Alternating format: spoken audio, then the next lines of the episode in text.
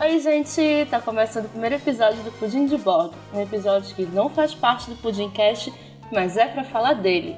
Eu sou a Cintia Pudim e provavelmente você já me conhece já que está ouvindo esse episódio aqui. Hoje, 25 de novembro, seria um daqueles domingos especiais que acontecem a cada duas semanas.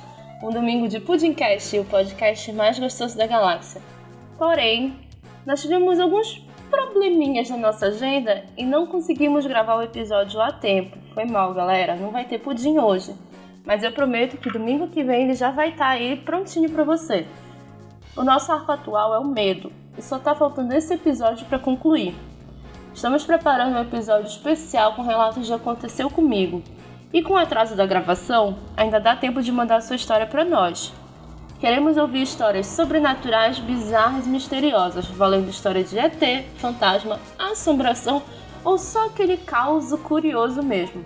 Mas ó, tem que ter acontecido com você, no máximo um amigo ou primo. Não vale contar a história do primo, do vizinho, do amigo, do leiteiro, tá bom?